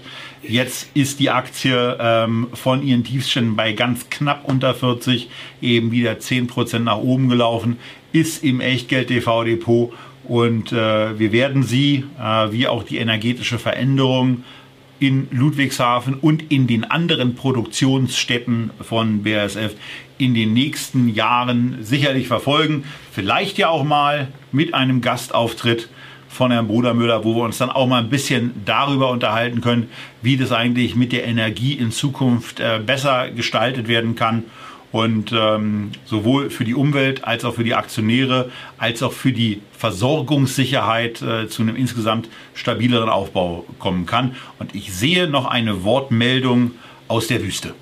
Ja, ja, wir haben ja noch ein Thema, was wir im Januar auch äh, besprochen hatten. Als du damals dieses Knockout-Produkt gekauft hast, war ein wesentliches Argument das Aktienrückkaufprogramm äh, von BASF. Und da gibt es ja auch eine sehr transparente Berichterstattung drüber auf der Homepage, sogar in Form einer Excel-Tabelle, was ich ja immer ganz schön finde, wenn man dann direkt mit den Daten auch irgendwas arbeiten kann. Also zum Beispiel dann auch herausfindet, es sind äh, bis heute Aktien gekauft worden unter diesem Programm für 1,1 Milliarden Euro mit einem Durchschnittskurs von 56. Kurzfristig hat man dort also äh, Geld verheizt und BSF hat, wenn man in die wöchentlichen Transaktionen geht, scheinbar wirklich diese äh, ja, Devise kaufen, wenn die Kanonen donnern äh, befolgt. Denn äh, direkt nach der russischen Aggression in der Ukraine äh, in der Woche vom 28.02. bis zum 4.03. hat man gleich mal 200 Millionen Euro Euro rausgeknallt, also knapp ein Fünftel der bislang gesamten Rückkaufsumme und hat auch dazu 56 äh, Durchschnitt die Aktien äh, aus dem Markt genommen. Man scheint also damit gerechnet zu haben, das ist nur eine kurzfristige Auseinandersetzung, damit auch eine entsprechend äh, gute Kaufgelegenheit. Das hat sich also als äh, nicht, nicht erfolgreich materialisiert. Äh, mal schauen, wie das mit diesem Rückkaufprogramm weitergeht, wobei also ich auch sagen muss, also wenn man 1,1 Milliarden dafür in die Hand nimmt, dass man eigene Aktien äh, zurückkauft in einer solchen äh, Zeit, in einer solchen Branche.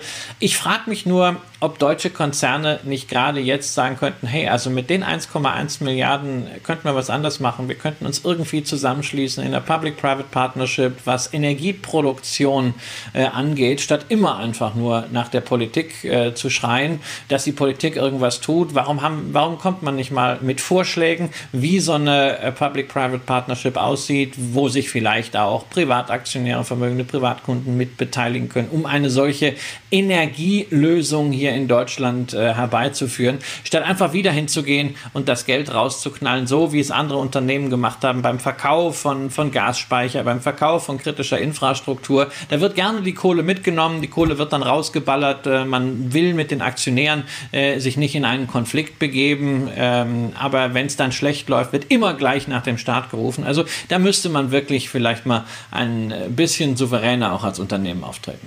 Was die junge Union kann, können wir schon lange. Das war quasi ein ungeplanter Deutschlandtag bei Echtgeld TV. BASF gekauft, Münchner Rück gekauft, Deutsche Post gekauft, über 3000 Euro erstmal wieder investiert äh, zum aber gar nicht deswegen, sondern einfach nur, weil es sich heute angeboten hat, zum zweijährigen Sponsoring-Geburtstag von Scalable, unserem zweiten Sponsor. An der Stelle sage ich auch gerne nochmal, äh, dass wir irgendwann mal mit Echtgeld TV angefangen haben, auch dank der Unterstützung eines anderen Brokers, der heißt Comdirect, der hat das Ganze hier erst möglich gemacht. Also führt eure Konten bei Brokern, die sowas auch mit ermöglichen.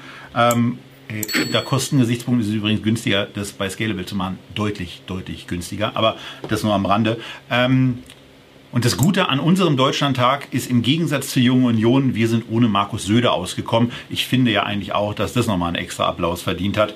Und äh, vor dem Hintergrund bleibt uns eigentlich äh, sowohl aus der Wüste als auch aus dem heißen Berlin, hier ist nämlich auch ganz schön warm, nur noch zu sagen, bleibt gesund, bleibt investiert und macht weiter mit dem, was ihr gerne macht, nämlich unter anderem investieren. Und wir sehen uns beim nächsten Mal wieder bei Echtgeld TV. Tschüss aus Berlin und den USA.